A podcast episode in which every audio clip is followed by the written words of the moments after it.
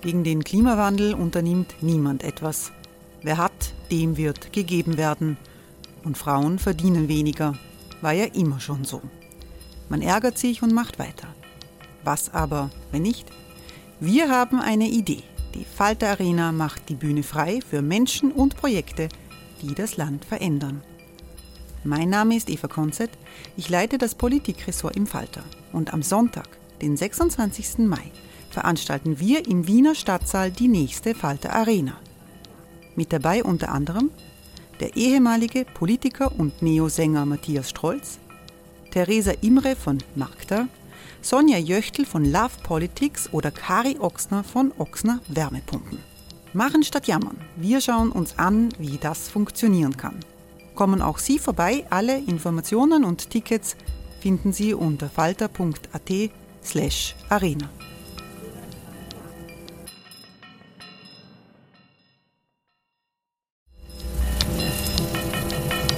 Falter-Podcasts werden durch Werbung unterstützt.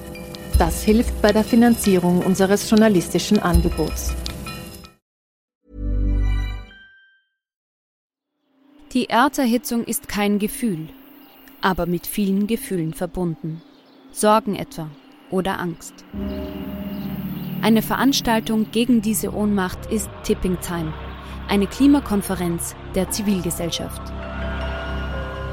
Von 9.5. bis 11.5. findet Tipping Time in Kooperation von Globe Art, Solektiv und Tangente St. Pölten statt und lädt ein zu Diskurs, Diskussionen und Workshops mit namhaften Vortragenden wie Nikolai Schulz und Friederike Otto. Weitere Informationen finden Sie auf www.tangentesanktpölten.at.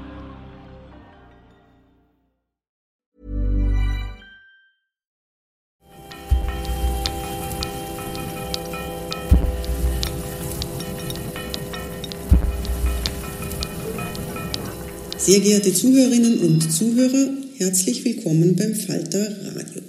Wir wollen heute mit einer guten Nachricht starten. Wir haben die Corona-Krise nämlich hinter uns. Zumindest auf dem Arbeitsmarkt. Für den Dezember 2021 liefert die Statistik Austria weniger Arbeitslose als für den Dezember 2019. Trotzdem will Arbeitsminister Martin Kocher das Arbeitslosengeld jetzt reformieren. Warum eigentlich?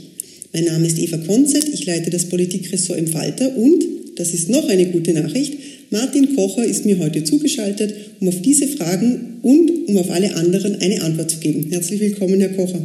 Vielen Dank, Frau Konzett. Danke, dass ich dabei sein darf. Herr Minister, können Sie sich eigentlich noch an Ihren ersten Job erinnern? Ja, kann ich mich noch erinnern. Gut, ich habe mich äh, auch als äh, Schüler, Schülerin, äh, Schüler in dem Fall und als Student ein bisschen gearbeitet. Ich hatte ein bisschen Zeit zwischen der Schule und dem Präsenzdienst und habe ein bisschen gearbeitet. Also ähm, kann mich noch sehr gut daran erinnern. Ja. Was haben Sie da gemacht? Wurden Sie fair bezahlt? Ähm, ich habe äh, in dieser Zeit, äh, das war der erste wirkliche Job, muss man ganz ehrlich sagen, äh, zwischen der Schule und dem Studium bei der Post- und damals Telegrafenverwaltung als Plänenzeichner gearbeitet. Und da gab es ein relativ klares Gehaltsschema. Es war jetzt nicht sehr lukrativ, aber es war eine interessante Erfahrung. Herr Koch, Sie planen jetzt die größte Arbeitsmarktreform der vergangenen 20 bis 30 Jahre. Das Ganze soll noch bis Ende dieses Halbjahres vorliegen vorliegen. Entschuldigung, warum brauchen wir das überhaupt?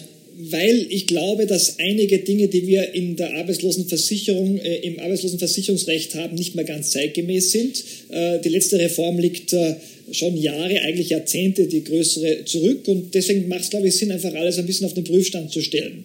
Ähm, da geht es überhaupt nicht um eine, äh, wie soll man sagen, um eine äh, äh, Infragestellung der äh, guten Situation in Österreich, was die Arbeitslosenversicherung betrifft. Wir haben, glaube ich, ein gutes System im Vergleich, aber man kann durchaus auch immer wieder Punkte finden, die die Expertinnen und Experten kritisieren und man kann das weiterentwickeln. Und das große Ziel ist eben, mit dieser Reform Menschen rascher in Beschäftigung zu bringen. Da, glaube ich, gibt es durchaus noch Verbesserungspotenzial. Der durchschnittliche Arbeitslose, die durchschnittliche Arbeitslose in Österreich ist einfach noch relativ lang arbeitslos und das ist das große Ziel, das zu verkürzen. Inwiefern spricht denn hier ähm, oder inwiefern ist denn der Durchschnitt aussagekräftig? Ist es nicht so, dass wir auf der einen Seite Arbeitslose haben, die wahnsinnig schnell wieder einen Arbeitsplatz finden? Im Durchschnitt nehmen jetzt jetzt verwende ich die Durchschnittszahlen, alle 45 Sekunden nimmt in Österreich ein Mensch Arbeit wieder auf. Vor allem Saisonarbeitskräfte äh, sind einem gewissen Wechsel unterworfen. Die gehen im Mai und äh, werden im Herbst meist beim oder mitunter sogar beim selben Arbeitgeber wieder angestellt.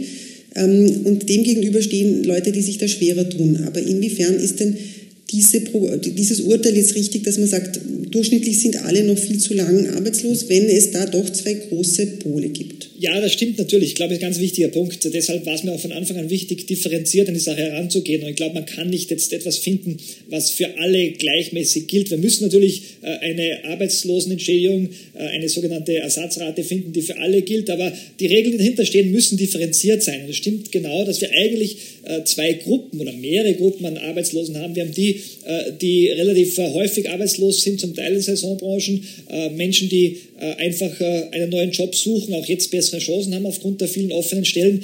Äh, das ist äh, nicht die ganz große Problematik am Arbeitsmarkt, kann man auch darüber diskutieren, was hier zu tun ist.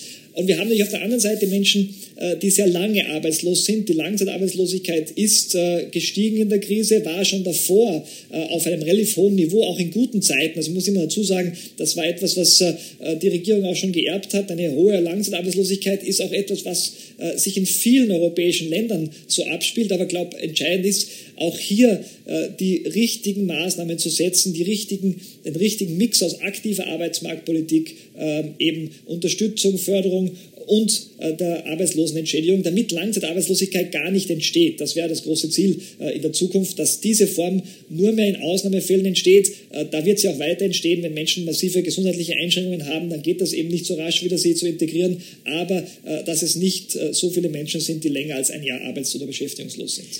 Sie sind, ich glaube, das kann man so sagen, ein Fan eines degressiven Arbeitslosengeldmodells. Da bekommt der oder die Arbeitslose am Anfang mehr Geld und dann sukzessive weniger. Was wären denn die Vorteile eines solchen Modells? Also Fan wäre zu viel gesagt. Das ist ein Modell, das viele Staaten haben in der einen oder anderen Form. Wir haben das ja auch äh, in Österreich äh, mit dem Arbeitslosengeld und einer etwas geringeren Notstandshilfe, nur ist die Stufe sehr klein. Äh, es gibt eine Reihe von Expertinnen und Experten. Vor kurzem in Griechenland gab es eine Expertenkommission mit der Leitung des Nobelpreisträgers, der Arbeitsmarktökonom ist. Ähm, und die haben alle gesagt, so eine degressive Form macht grundsätzlich Sinn im richtigen Rahmen. Also das heißt nicht, dass es immer Sinn macht, deswegen muss man auch sehr vorsichtig sein mit so allgemeinen Aussagen. Aber es ist natürlich gut, äh, dass Menschen am Anfang in einer ersten Phase der Arbeitslosigkeit gut abgesichert sind, äh, weil äh, das sind die meisten, die kurz arbeitslos sind. Und es ist auch gut zu signalisieren, dass nach einer gewissen Zeit die Arbeitslosenunterstützung etwas geringer wird, um eben zu signalisieren, es macht jetzt Sinn, sich einen Job zu suchen. Ähm, ich glaube, das hat durchaus Argumente für eine solche Form. Aber es gibt natürlich gewisse Aspekte, die man berücksichtigen muss. Da geht es um äh, saisonale Arbeitslosigkeit, da geht es um die Frage, äh, wie attraktiv ist das, äh, dass Menschen kurzfristig arbeitslos sind. Das darf nicht so attraktiv sein aus meiner Sicht. Das heißt also, es kommt auch da wieder auf die Gesamtregelung an. Das macht es oft so schwierig. In der öffentlichen Diskussion äh, sprechen wir fast ausschließlich über äh, die sogenannte Nettoersatzrate, aber äh, letztlich geht es um das gesamte Set an, an, an Regeln am Arbeitsmarkt. Ähm, aber ich glaube, man kann Einkommen besser absichern, wenn man das klug macht mit einer äh, degressiven Form des Arbeitslosengeldes und gleichzeitig eben äh, das Signal rechtzeitig senden für Menschen, die äh, Chancen haben, äh, dass jetzt bald es notwendig ist, Arbeit zu suchen. Ähm, und gleichzeitig aber auch diejenigen, die wirklich große Schwierigkeiten haben am Arbeitsmarkt, über aktive Arbeitsmarktpolitik unterstützen, über Qualifizierungsmaßnahmen, über spezielle Förderungen wie eben Wiedereingliederungsbeihilfen bei Langzeitarbeitslosen. Inwiefern verpufft denn aber da die Wirkung, wenn ich als, als Arbeitsloser ausgehend davon, dass ich relativ schnell wieder Arbeit bekomme, ähm, ein höheres Arbeitslosengeld beziehe, beziehungsweise Saisonarbeiter bin und sowieso eine Wiedereinstellungsgarantie habe. Ähm, inwiefern wird da Geld in eine Maßnahme gesteckt, die mir jetzt ähm, quasi meiner, meinem, meinem Willen oder meinem Druck, Arbeit aufzunehmen, nicht wirklich zuträglich ist? Und Sie haben den, den Nobelpreisträger erwähnt. Der Nobelpreis dieses Jahr wurde ja an Arbeitsmarktforscher vergeben und es gibt in Österreich eine Frau, deren Arbeiten damit eingeflossen sind. Sie kennen sie bestimmt. Das ist, die, ähm, die, das ist Andrea Weber, die mittlerweile an der CIU forscht und lehrt. Und Andrea Weber sagt etwas ganz Spannendes. Sie sagt nämlich, vielleicht wäre es sogar besser, man würde das Arbeitslosengeld am Ende erhöhen oder mit fortdauernder Länge erhöhen, um Menschen es zu ermöglichen, eben nicht den erstbesten Job anzunehmen, für den sie vielleicht gar überqualifiziert sind und dann in so eine Spirale reinzukommen, wo man irgendwie von einem schlechten Job zum anderen hoppt, sondern ihnen die Zeit zu geben, einen guten und eine nachhaltige Arbeitsstelle zu finden. Äh, und das ist ein ganz wichtiges Argument äh, und ein durchaus legitimes Argument. Die Frage ist, äh, was ist dieser Zeitraum? Sprechen wir von ein paar Monaten und ich glaube, ein paar Monaten sollte in der Regel reichen, um einen guten Job zu finden. Da kann es auch Ausnahmen geben. Ähm, oder sprechen wir von einer längerfristigen Perspektive? Jetzt haben wir in Österreich natürlich eine spezielle historisch gewachsene Situation, dass ja zeitlich unbefristet Leistungen aus der Arbeitslosenversicherung möglich sind und es daher etwas anders ist als in vielen anderen Ländern, wo äh, die äh, Leistungen zeitlich befristet sind. Das wollen wir auch nicht ändern. Die Notstandshilfe äh, als das zweite Arbeitslosengeld in Österreich soll zeitlich unbefristet äh, weiter ausbezahlt werden können. Ich halte das auch für gut. Das ist in, in, Österreich historisch gewachsen. Das kann man diskutieren aus akademischer Sicht, aber das ist gut gewachsen so.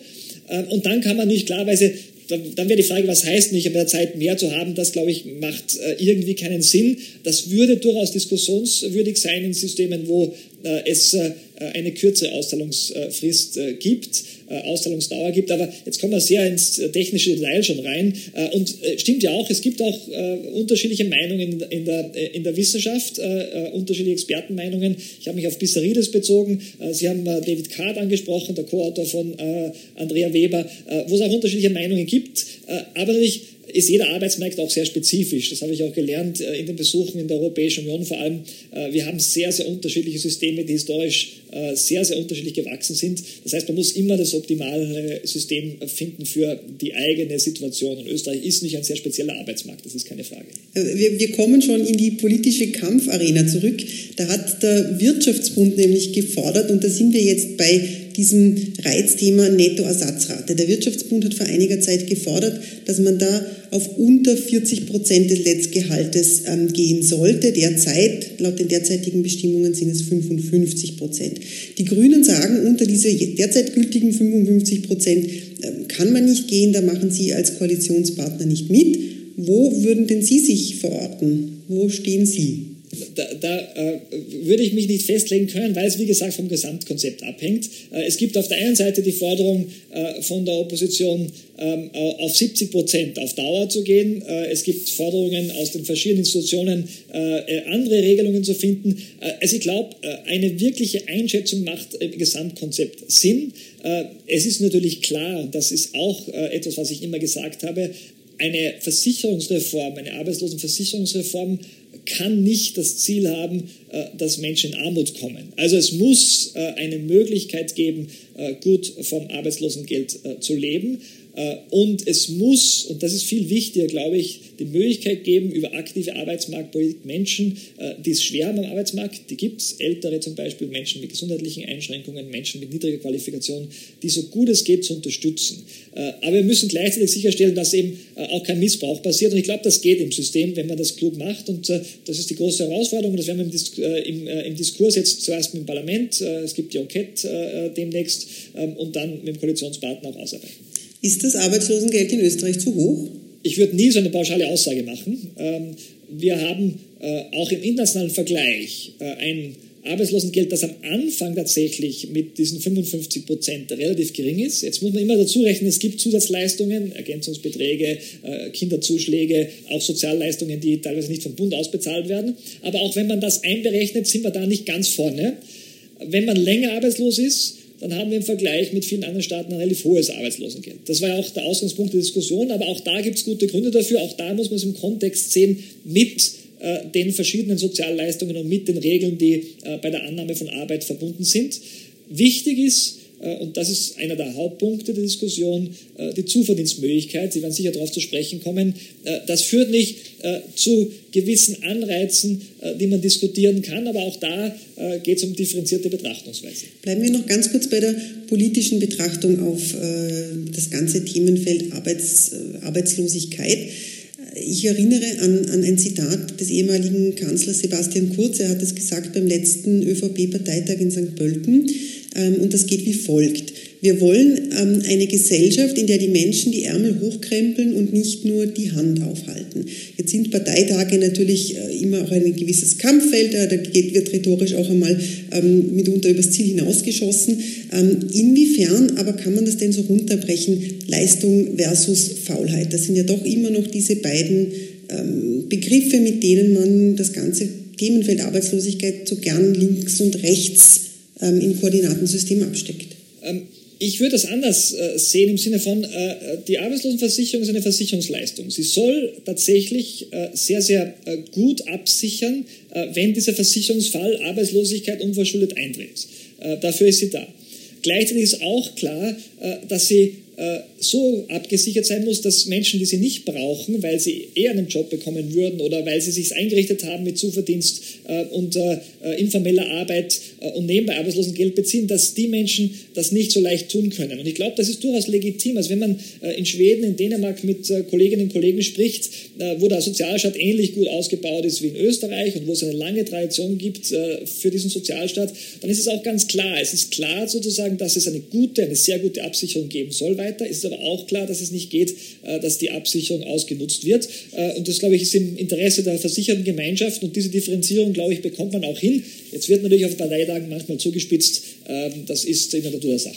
Sie waren ähm, oder Sie sind Verhaltensökonom, das sind Sie ja immer noch, ähm, dann sind Sie Minister geworden. das heißt, Sie kommen aus der Wissenschaft und sind jetzt im, im politischen Amt. Inwiefern sind Sie denn noch der Empirie verpflichtet und inwiefern auch ein bisschen schon oder auch der Parteilinie? Also ich fühle mich sehr stark der Empirie verpflichtet. Äh, natürlich, das kann man auch nicht ablegen so einfach. Ähm, ich habe da auch sehr viel Spielraum, äh, mehr als ich äh, äh zu Beginn meiner Tätigkeit eigentlich äh, erwartet hatte. Das liegt natürlich auch an der Pandemie, aber äh, natürlich wäre ich nicht in die Politik gegangen, wenn ich nicht grundsätzlich die Grundleitlinien des Koalitionsvertrags zwischen ÖVP und den Grünen mitgetragen hätte. Das, glaube ich, ist ein entscheidender Punkt. Sonst kann man, glaube ich, nicht einsteigen in so eine Funktion. Und natürlich gibt es auch in der Empirie manchmal Punkte, die nicht geklärt werden können. Äh, und da muss man dann politische Entscheidungen treffen. Aber wir versuchen schon diesen ganzen Prozess, den wir jetzt angestoßen haben, die Diskussion sehr empiriegeleitet, wie man heute sagt, evidenzbasiert oder faktenbasiert äh, zu betreiben. Letztlich muss man immer durch diese Übertragungsleistung äh, leisten von, was gibt es für Evidenz für andere Staaten, wie haben sich gewisse Dinge ausgewirkt, auf was würde das heißt in Österreich, weil nicht das gesamte Regelsystem damit reinspielt. Also man kann nie eins zu eins aus empirischen Studien übertragen, aber es gibt schon äh, gewisse Regelmäßigkeiten und ich versuche die natürlich einzubringen, so gut es geht.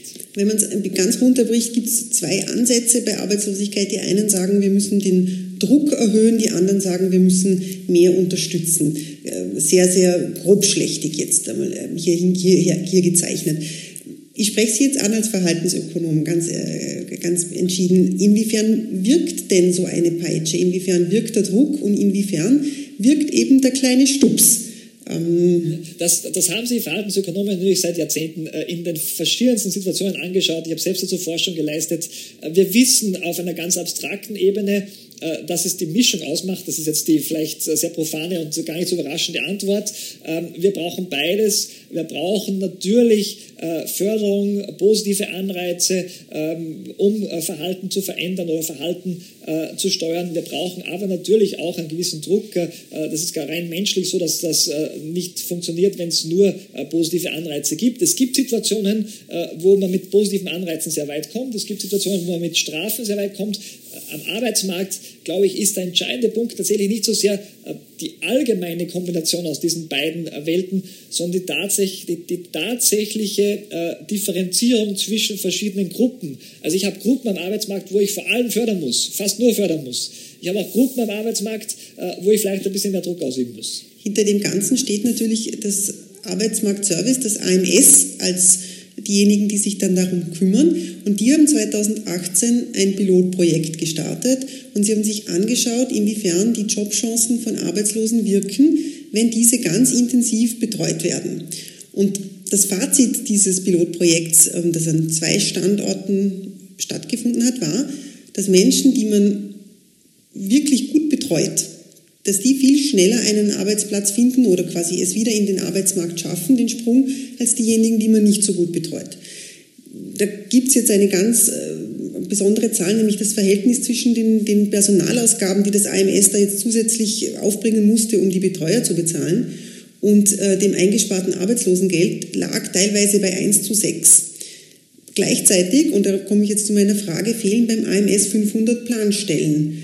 Jetzt reden wir auf der einen Seite über Druck und Unterstützung, aber kann denn das AMS überhaupt genügend unterstützen? Warum gibt es da nicht mehr Geld für diejenigen, die da offenbar an der wirklichen Drehschraube, Drehschraube sitzen? Äh, ja, es gibt ja mehr Geld. Äh, wir haben den, äh, äh den Personalstand des AMS um 500 äh, Menschen in etwa, Mitarbeiterinnen und Mitarbeiter ausgeweitet. die sind weiter verfügbar die nächsten Jahre. Es gibt einen Abbauplan, aber wir werden sehen, wie sich das weiter darstellt.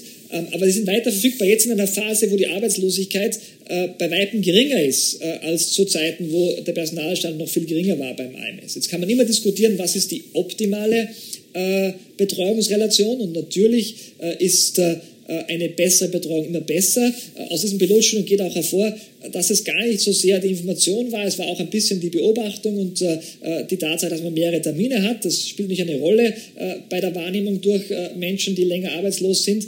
Aber es geht natürlich auch um perfekte Betreuung. Das ist mir sehr wichtig. Wir werden sicher schauen, dass wir die Vermittlung durch das AMS äh, so gut es geht äh, verbessern. Die ist gut in Österreich. Wir haben eine sehr, sehr gute Institution. Man sieht das auch, äh, dass alles, was jetzt an Krisenmaßnahmen über das AMS gelaufen ist, die Kurzarbeit und so weiter, im Vergleich sehr gut funktioniert hat, auch sehr rasch funktioniert hat. Aber es gibt immer Möglichkeiten, besser zu werden.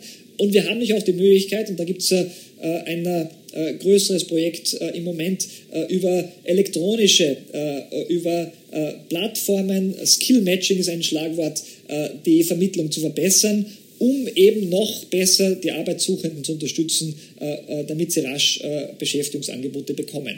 Also ich glaube, das ist ein wichtiger Punkt, keine Frage. Ob man jetzt diese Pilotstudien skalieren kann auf ganz Österreich, ist eine interessante Frage, aber es geht nicht darum, genug Mittel und Personal beim AMS zur Verfügung zu haben, das ist keine Frage. Zwei Stichworte. Sie haben eines davon vorhin schon genannt, das ist die Zuverdienstgrenze. Das andere beginnt auch mit Z, das sind die Zumutbarkeitsbestimmungen.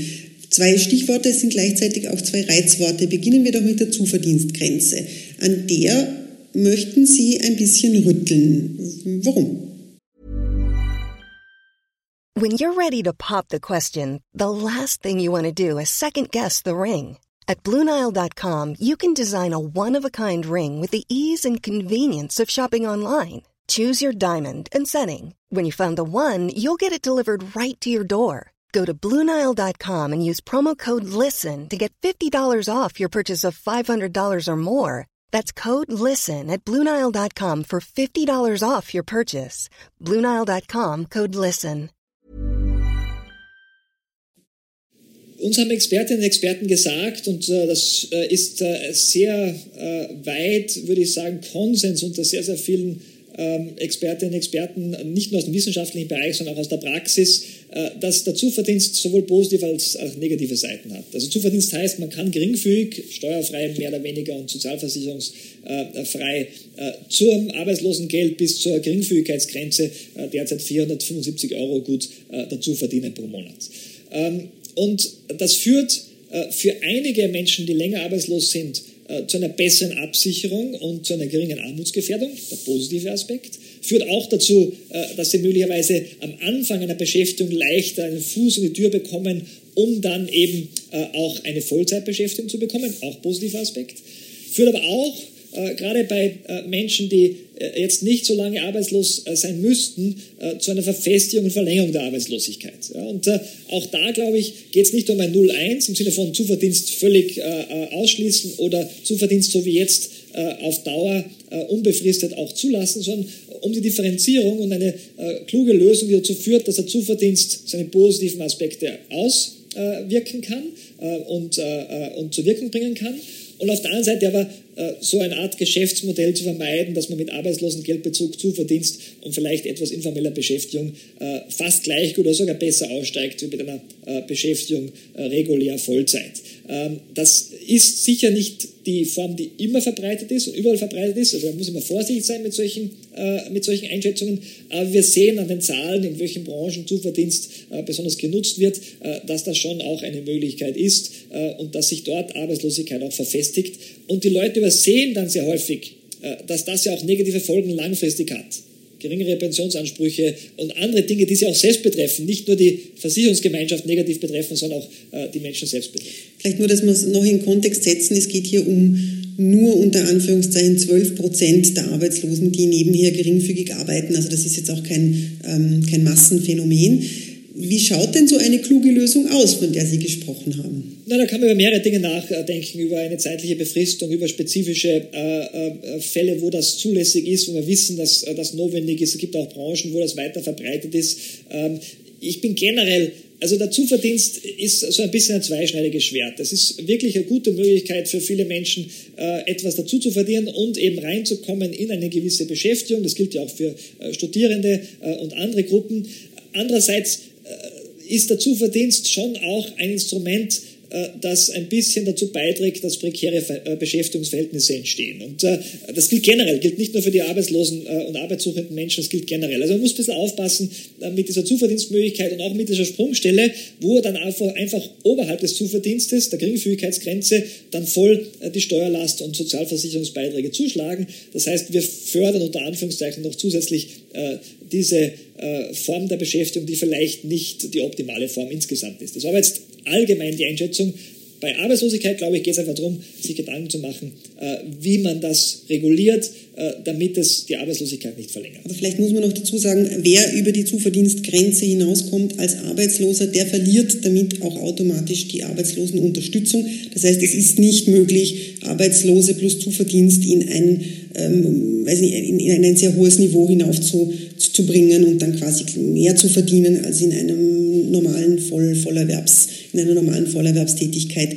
Das andere ähm, Reizwort mit Z, das sind die Zumutbarkeitsbestimmungen. Man hat ähm, aus dem Bauch heraus äh, immer das Gefühl, ähm, oder das ist so eine Bauchdings, dass man sagt, ähm, wer nicht arbeiten will, dem muss man halt ein bisschen dazu bringen und ähm, da müssen die halt Arbeitsplätze annehmen, die vielleicht weiter entfernt sind, Arbeitsplätze annehmen, die vielleicht unter der Qualifikation des jeweiligen Arbeitslosen liegen etc.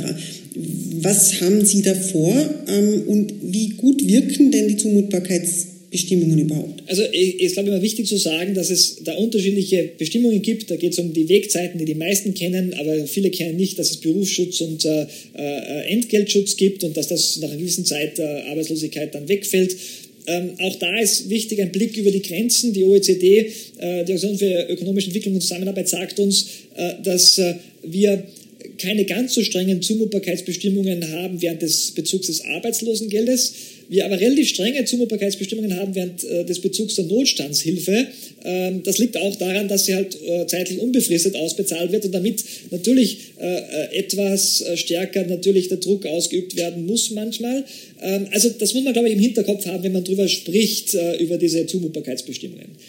Ich glaube, Sagen Sie uns ganz, ganz kurz, wenn ich Sie unterbrechen ja. darf, entschuldigen Sie, Herr Minister, ähm, Berufsschutz, Entgeltschutz, wenn Sie uns das ganz kurz erklären, damit wir dann gut folgen können. Berufsschutz heißt, äh, dass man eine gewisse Zeit lang Schutz hat äh, und nicht vermittelt werden darf auf einen anderen äh, Beruf. Und Entgeltschutz heißt, dass ein gewisser Prozentsatz der Bezahlung ähm, die man davor bekommen hat, für einen gewissen Zeitraum die Voraussetzung ist, damit man ein Vermittlungsangebot annehmen muss und danach fällt dieser Enkelschutz weg oder die, der Prozentsatz des, des Enkels wird geringer. Wir haben übrigens, das auch wichtig zu sagen, das wissen viele nicht, es als Ziel dem AMS gegeben, dass möglichst viele Vermittlungen oberhalb von einem Gehalt von 2000 Euro passiert. Das ist eine der Zielsetzungen. Es gibt mehrere Zielsetzungen. Also es geht nicht darum, die Menschen jetzt irgendwo in Beschäftigung zu bringen, die jetzt möglichst gering bezahlt ist. So, und jetzt nochmal zurück zum, äh, zum, äh, zum Zumutbarkeitsthema. Äh, ich glaube, dass generell die Zumutbarkeitsbestimmungen, äh, die wir haben in Österreich,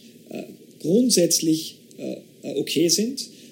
und ich glaube nicht, dass man da sehr viel ändern muss. Jetzt kann man an der einen oder anderen Stelle diskutieren, äh, wie das geregelt ist, ob Differenzierungen hier möglich sind, sinnvoll sind. Ähm, wir haben zum Beispiel sehr unterschiedliche Voraussetzungen, äh, die sich auf unterschiedliche Altersgruppen beziehen.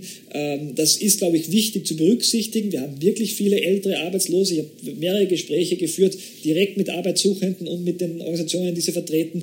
Die haben große Schwierigkeiten, äh, wieder einen Job zu finden. Ähm, wohingegen wir natürlich jetzt bei vielen offenen Stellen bei Jüngeren kein so Problem haben, äh, die gut ausgebildet sind. Ähm, also man muss sich Gedanken machen, ob man da anpassen kann. aber ich halte das nicht für einen ganz zentralen Punkt, der groß verändert werden muss. Ein großes Thema ist der Facharbeitermangel. Sie haben gesagt, dass das Österreich knapp drei Milliarden Euro im Jahr an Wirtschaftsleistung kostet, einfach weil Unternehmen nicht voll produzieren können, weil sie nicht ihre Dienstleistungen in dem Ausmaß anbieten können, wie sie das gerne würden, weil Facharbeiter fehlen. Sie haben in einem Interview mit dem Standard äh, im Dezember einen Satz gesagt, für den Sie sehr viel Schelte ähm, kassiert haben. Und zwar war das der Satz, wonach ähm, es wenig Probleme gäbe ähm, beim Arbeits, also kein Arbeitskräfteproblem mehr, wenn denn alle Frauen, die Zeit, Teilzeit beschäftigt sind, nur ein paar Stunden mehr arbeiten würden. So, die Kritik war sehr, sehr groß. Ähm, in der Theorie ist der Satz sicher sehr, sehr richtig. Inwiefern aber schaut es denn in der Praxis aus? Ist das, dass die, ist das denn so, dass die Frauen so einfach mehr arbeiten könnten oder ist da nicht noch ein Problem einfach mit der Kinderbetreuung, dass, sie, dass es ihnen sie sehr gerne mehr arbeiten würden, aber es einfach nicht möglich ist? Also in dem Interview ging es ja auch um mehrere äh, Aspekte, die eine Rolle spielen, was das Arbeitskräfteangebot, äh, so sagt man es technisch in Österreich, betrifft. Äh, und natürlich habe ich auch immer wieder dazu gesagt, dass die Voraussetzungen dafür notwendig sind. Das war einfach eine Tatsachenfeststellung, also keine Wertung dieser, dieser Situation. Wir haben eine sehr, sehr hohe Teilzeitquote in Österreich und wir haben die höchste Teilzeitfrauenquote in der gesamten Europäischen Union. Äh, und Fast die Hälfte. Genau. Und das ist tatsächlich etwas, äh, was man, glaube ich, hinterfragen kann. Warum ist das so? Und es gibt mehrere Gründe dafür. Das wissen wir auch. Es gibt erstens Unternehmen, äh, die vor allem Teilzeitangebote machen. Und ich glaube, das wird weniger werden angesichts des Fachkräftemangels. Wir haben natürlich bei manchen äh, auch äh, Probleme bei der Vereinbarkeit von Beruf und Familie. Da geht es ja nicht nur um die Kinderbetreuung, da geht es um äh, Pflege von Älteren, die vor allem bei Frauen hängen bleibt, wenn man so formulieren darf. Ähm, es geht natürlich auch um die Öffnungszeiten von Kinderbetreuungs- und Kindererziehungseinrichtungen, Kinderbildungseinrichtungen. All das spielt eine Rolle und da, glaube ich, ist es wichtig, dass wir schaffen, hier so auszubauen, dass es die volle Wahlfreiheit gibt. Es wird nie äh, einfach sein, äh, für alle Frauen äh, Vollzeit zu arbeiten. Aber es gibt Länder, die das besser hinbekommen als Österreich. Ich denke an Schweden, ich denke an Dänemark, ich denke an die Niederlande. Ähm, und ich glaube, dass es wichtig ist, hier eine gesellschaftliche Diskussion anzustoßen. Nicht, weil es jetzt darum geht, den Fachkräftemangel zu beseitigen. Das ist ein Aspekt und ich glaube, das ist wichtig auch zu sagen, wir haben Potenzial in Österreich. Aber es geht natürlich auch um etwas, äh, das immer wieder diskutiert wird, wie zum Beispiel die Lücke äh, in den Pensionen. Wir haben die zweithöchste Lücke äh, in den Pensionen zwischen Männern und Frauen in der OECD, weil eben viele Frauen Teilzeit arbeiten. Und darum war ich auch ein bisschen überrascht an der Kritik, weil ich glaube, ich fast alle Parteien das Ziel verfolgen sollten, diese Wahlfreiheit zu ermöglichen und das Ziel der Unabhängigkeit von Frauen am Arbeitsmarkt auch so gut es geht zu verwirklichen. Dass die Politik hier was tun muss und unterstützen muss, ist klar, aber ich glaube, das Ziel sollte sein, diese Unabhängigkeit zu erreichen. Es gab eine sehr schöne Allianz und sie war deshalb schön, weil sie nicht so oft vorkommt, und zwar ähm, zwischen Arbeiterkammer und äh, Wirtschaftskammer und industriellen Vereinigungen, die gesagt haben, wir wollen einen Rechtsanspruch auf Kinderbetreuung. Ähm, ab 2023 für unter Zweijährige, ab 2025 sogar für Kinder ab dem ersten Geburtstag. Warum werden denn solche Forderungen von den Sozialpartnern ähm, erhoben? Warum schreibt sich das nicht die Politik und jetzt Sie angesprochen, der Arbeitsminister auf die Fahnen und sagt, das ist das Ziel, wir bauen jetzt äh, Kinderbetreuung aus und äh, wir werden auch die Mittel dafür naja, das ist ja das Ziel des Arbeitsministers. Die Frage ist, wie erreichen wir es? Und letztlich macht äh, jeder Rechtsanspruch keinen Sinn, wenn es nicht unterlegt ist mit äh, konkreten Maßnahmen. Äh, wir sprechen jetzt von finanziellen Maßnahmen und den richtigen 15, sogenannten 15a-Vereinbarungen zwischen dem Bund und den Ländern und den Gemeinden. Äh, also äh, das muss passieren äh, aus meiner Sicht. Da, da gibt es natürlich auch Gespräche. Ähm, das ist ein Prozess. Und ob jetzt da ein Rechtsanspruch der richtige Weg ist oder nicht, kann man diskutieren. Aber ich finde es gut, dass die Sozialpartner da eine klare Linie festlegen äh, und wir müssen es schaffen, äh, hier Verbesserungen zustande zu bringen. Will aber auch nicht ganz äh, die Unternehmen hier aus der Pflicht lassen. Es geht nicht auch darum, dass Unternehmen solche Möglichkeiten schaffen über Betriebskinderbetreuung, Betriebskindergärten. Auch da muss die Politik natürlich die Schaffung von solchen Institutionen erleichtern. Ist nicht ganz einfach, aber ich glaube auch, dass wir da gar nicht dran vorbeikommen. Es ist ein typisches Thema in Österreich, wo der Föderalismus vielleicht nicht ganz äh, zu den einfachsten äh, Problemlösungsmöglichkeiten führt, weil einfach verschiedene Ebenen beteiligt sind und damit immer äh, ein sehr äh, intensiver Diskussionsprozess entsteht. Sie haben etwas Wichtiges angesprochen, die Rolle der Unternehmen. Ähm, inwiefern spielen denn auch die, die Unternehmen eine Rolle beim Thema der Arbeitslosigkeit? Wir sprechen immer von den Arbeitslosen, wir sprechen von der Politik, die da etwas tun muss, wir sprechen von den Arbeitslosen, die sich anstrengen müssen. Welche Verantwortung haben in dieser ganzen Sache eigentlich die Unternehmen und inwiefern nehmen Sie Ihrer Ansicht nach diese Verantwortung auch wahr? Ja, auch da, glaube ich, muss man wieder differenzieren. Das ist immer die große Schwierigkeit. Da gibt es ja auch so Stereotype wie bei äh, arbeitslosen Menschen. Äh, ich kenne viele Unternehmen, die extrem viel tun, äh, um attraktiv für Arbeitskräfte zu sein, äh, die Weiterbildungen ermöglichen, äh, die flexible Arbeitszeiten ermöglichen, äh, wo das Verhältnis zwischen Arbeitnehmern und Arbeitgebern ausgezeichnet ist. Und natürlich gibt es auch schwarze Schafe. aber klar ist, dass all die Herausforderungen äh, im Zusammenhang mit dem Fachkräftemangel äh, nur gemeinschaftlich gelöst werden können. Da geht es um die Vereinbarkeit, das haben wir besprochen.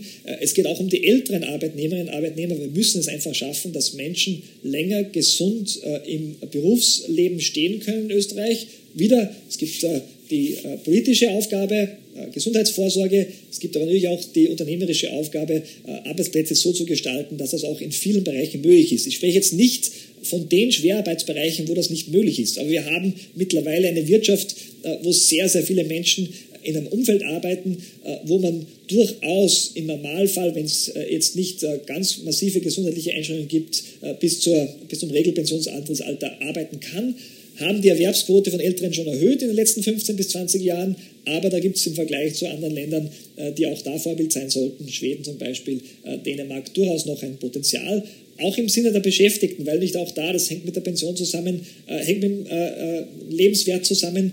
Und wir wissen auch, dass Arbeit durchaus auch gesundheitsförderlich sein kann, nicht nur umgekehrt. Ähm, Menschen, die nicht arbeiten, ähm, bauen teilweise schneller ab als Menschen, die äh, auch länger arbeiten. Ich glaube, das sollte man auch immer wieder dazu sagen. Man muss vielleicht auch noch anmerken, es sind 170.000 äh, Arbeitnehmerinnen und Arbeitnehmer, die bis 2030 aus dem Arbeitsmarkt äh, unter Anführungszeichen nicht verschwinden, also sie werden verschwinden, weil sie, ähm, weil sie in Pension gehen werden. Das heißt, es wird sich die Anzahl der Erwerbstätigen sowieso drastisch ähm, verringern. Das ist ein großes Problem für die Unternehmen. Nicht nur in Österreich. Äh, es gibt ein Zitat vom, vom US-Präsidenten Joe Biden, das in seiner Knappheit und vor allem in, in, in seiner Durchschlagskraft, finde ich, doch sehr beeindruckend war, im Juni 2021 hat er den Arbeitgebern nämlich zugerufen, auf deren Klage hin, dass sie keine Leute finden. Er hat ihnen zugerufen, pay them more.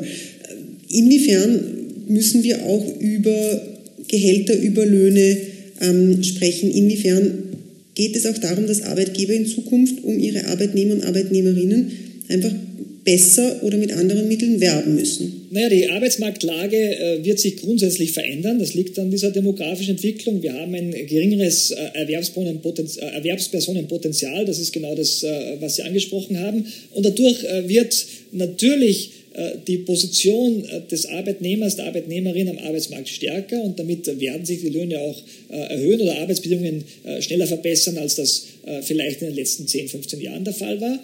Aber natürlich ist diese vereinfachende äh, Aussage des US-Präsidenten äh, auch äh, etwas zu kurz gegriffen, wenn man jetzt schaut. Wir hatten auch letztes Jahr zum Beispiel in Österreich, im Westen von Österreich, äh, Tirol, Salzburg, äh, aber auch Vorarlberg, Oberösterreich, Arbeitslosenquoten unter 4 Prozent. da spricht der Ökonom von Vollbeschäftigung, weil ein Teil davon ja wirklich nur sucht und, oder Wiedereinstellungszusagen hat. da kann ich fast zahlen, was ich will. Und wir haben das gesehen an Einzelfällen. Ich bekomme trotzdem keine Arbeitskräfte oder ich werbe sie von jemandem ab, äh, der diese Arbeitskraft aber auch dringend benötigt. Ähm, und damit äh, äh, habe ich woanders eine offene Stelle, die nicht besetzt werden kann. Also wenn es so einfach wäre, dann wäre alles gelöst. Aber ich glaube auch, natürlich gibt es Angebot und Nachfrage genauso am Arbeitsmarkt und da werden die Kräfte des Marktes genauso zu wirken haben wie woanders. Aber es ist nicht die Lösung des Fachkräfteproblems alleine, weil das natürlich äh, durch äh, die Demografie äh, in Österreich und in der gesamten Europäischen Union befeuert wird. Herr Minister, ich möchte noch kurz auf etwas anderes zu sprechen kommen. Sie sind jetzt seit ein bisschen mehr als einem Jahr im Amt. Ähm, der Ruf vom damaligen Bundeskanzler Sebastian Kurz kam für Sie ein bisschen, glaube ich, über Nacht. Sie sind dem Ganzen gefolgt. Ein Jahr in der Politik. Was ist denn das Überraschendste, wenn man dann auf einmal da den Hand, die, die Hand an der, am, am Ruder hat? Es war äh, wenig, was mich wirklich überrascht hat, weil ich ja schon davor als äh, Berater gelegentlich äh, beteiligt war in, an der Ausgestaltung von Strategien. Gerade in der äh, Covid-Zeit, äh, als die Pandemie begonnen hat, äh, war, war es ein sehr enger Austausch zwischen den Beraterinnen und Beratern und der Bundesregierung oder einzelnen Mitgliedern der Bundesregierung. und ich habe mich auch sonst an Veranstaltungen teilgenommen, wusste ungefähr, wie ein Ministerium funktioniert. man war im engen Austausch. Also insofern hat mich wenig überrascht. Äh, es war tatsächlich so, äh, dass der Gestaltungsspielraum, den man als Minister hat, äh, größer war, als ich erwartet hatte. Das hat mich positiv überrascht. Ähm, und natürlich muss man sich gewöhnen an die Logik des medialen öffentlichen Diskurses in der Politik, der ein etwas anderer ist als in der Wissenschaft. Ich war ja davor auch schon gelegentlich in den Medien, war auch eine öffentliche Person, aber es ändert sich natürlich ein bisschen die Schärfe des Diskurses äh, und äh, die Persönlichkeit von, von ähm, der Diskussion. Ich versuche halt immer, ähm, die Diskussion auf eine inhaltliche Ebene zu bringen, weil mir das wichtig ist und ich glaube, das wäre für die Politik insgesamt sehr gut. Aber ich weiß nicht auch, dass das nicht geht immer und dass die Pandemie nicht noch mehr dazu beigetragen hat, zusammen mit den sozialen Medien, alles auf äh, Personen zu fokussieren, alles auf die Innenpolitik zu fokussieren. Ich hoffe sehr, dass wir wieder, äh, ähm, wieder auf eine etwas äh, breitere Diskussion in Österreich kommen und auch über die Grenzen wegschauen und nicht nur wegen jetzt der Ukraine-Krise, das ist, glaube ich, nicht der richtige Anlass, sondern generell der Versuch, ähm, etwas mehr einen breiteren Diskurs zu haben als das, was in den letzten ein, zwei Jahren der Fall war. Teilweise. Gilt das auch nach Ihnen, zu Ihren eigenen Ministerkolleginnen und Kollegen? Ähm, nein, also ähm, natürlich, also natürlich hat sich alles jetzt äh, äh, sehr stark auf, äh, auf das fokussiert, was in äh, Österreich passiert. Es musste auch so sein. Es war wie ein Brennglas ähm, auf äh, die äh, die Situation. Äh, gleichzeitig war es schwierig, muss man auch dazu sagen, in dieser äh, Phase die richtigen Entscheidungen zu treffen. Es war auch schwierig, sie richtig zu kommunizieren. Es gibt eine Unsicherheit. Menschen, Verhaltensökonom weiß das, Menschen mögen Unsicherheit überhaupt nicht, aber es war inhärent der Situation, Unsicherheit zu haben und auch Entscheidungen korrigieren zu müssen. Und all das glaube ich, hat eine Form angenommen, die gar nicht mehr so leicht äh, für alle Beteiligten war. Äh, aber es war nicht auch für alle Beteiligten nicht äh, lustig, in dieser Pandemie zu leben, äh, in, in, äh, unabhängig davon, ob in der Politik oder im, was immer, auch als Kassiererin, als Kassier im Supermarkt. Also ich hoffe, wir kommen über diese Zeit hinweg und, und können wieder die großen Zukunftsfragen diskutieren in Österreich. Sie haben vor dem Ministeramt das Institut für höhere Studien geleitet. Ihre Nachfolge dort ist immer noch nicht geklärt und ist Ausdruck eines größeren Problems. Die Wirtschaftsforschungsinstitute, mehrere sind derer ja, klagen über politische Einflussnahme und sie klagen über eine fehlende langfristige und vor allem ausreichende Finanzierung. Hat man denn auf Sie, als Sie IHS-Leiter war, jemals Druck ausgeübt? Jetzt müsste ich vielleicht am Anfang korrigieren im Sinne von, dass ich nicht glaube, dass die Besetzung des IHS jetzt äh, ein Ausdruck einer generellen Problematik ist. Man hat ja beim WIFO gesehen, äh, dass mit Gabriel Febermeier ein ausgewiesener Experte, der Präsident beim äh, sehr, sehr guten Deutschen Institut war, äh, die Leitung übernommen hat.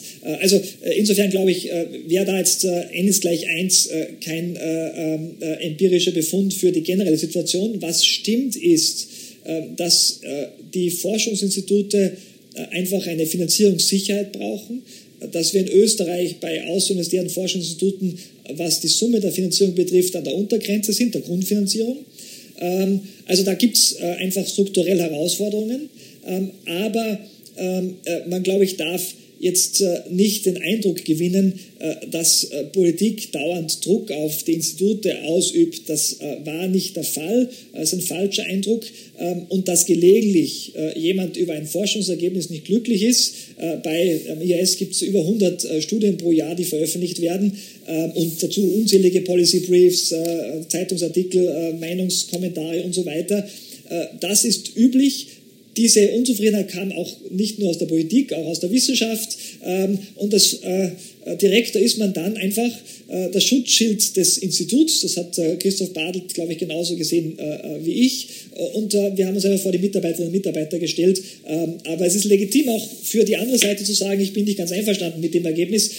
Also ich glaube, das ist einfach die Aufgabe eines jeden Direktors, einer Direktorin. Das gilt übrigens auch im Ausland. Also wenn man mit dem Präsidenten der Leibniz-Gemeinschaftsinstitute in Deutschland spricht, werden die auch berichten können, dass gelegentlich mal jemand nicht glücklich war über ein Ergebnis. Aber so ist das halt. Ähm, deswegen gibt es genau äh, die grundsätzliche Unabhängigkeit. Und ich glaube, äh, da gibt es in Österreich kein anderes Problem als in vielen anderen Ländern. Die Leibniz-Gesellschaft in Deutschland hat aber doch genau den Vorteil, dass sie eben als, als institutionalisierter Buffer ähm, dienen kann zwischen den außeruniversitären Forschungsinstituten und der Politik, die das Geld gibt. In Deutschland kommen die größten Gelder zudem aus dem Forschungsministerium, äh, Bildungsministerium und nicht wie in Österreich aus dem BMF, dem Finanzministerium. Und da gibt es diesen einen Chat des ehemaligen Generalsekretärs Thomas Schmidt, der Sie, Martin Kocher, 2017 auf Linie bringen wollte.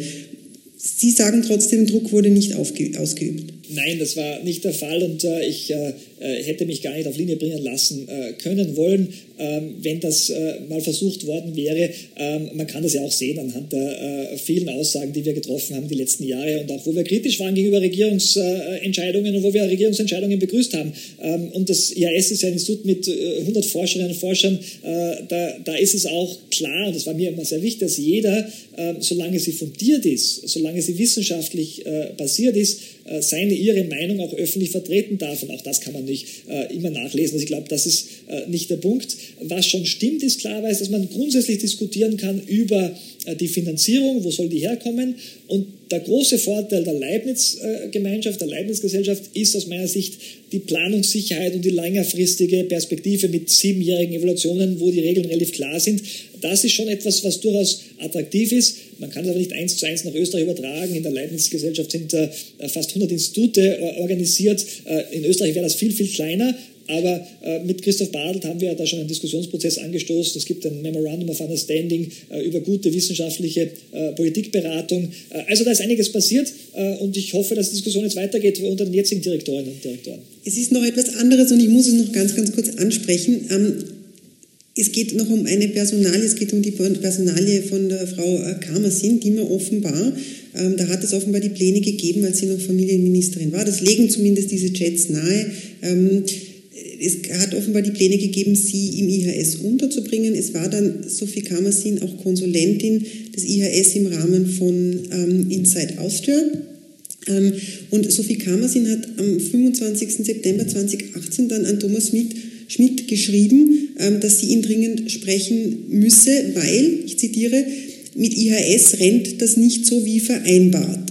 Was hat sie denn damit gemeint? Ich habe keine Ahnung, worauf sie sich da bezieht. Äh, wir haben natürlich äh, mit ihr gemeinsam, und das war mir sehr wichtig, das war auch immer äh, öffentliches, sie war ja auch auf der Website als, als externe Konsulentin, weil sie sich sehr stark für das Thema Verhaltensökonomie interessiert hat, weil sie bei Projekten gemeinsam mit Mitarbeiterinnen und Mitarbeitern am IAS ihre Expertise eingebracht hat. Ähm, und da war jetzt auch kein Geheimnis dahinter.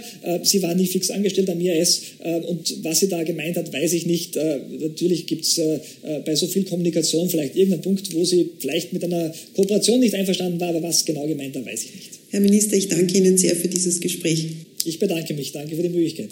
Das war der Falter Podcast. Wir werden die Arbeitslosengeldreform natürlich weiter begleiten. Ein Falter-Abo sei Ihnen ans Herz gelegt. Es geht ganz einfach unter www.falter.at/abo. Die Signation hat Ursula Winterauer gestaltet. Die Technik betreut Philipp Dietrich. Ich darf mich verabschieden. Bis zum nächsten Mal. Auf Wiedersehen.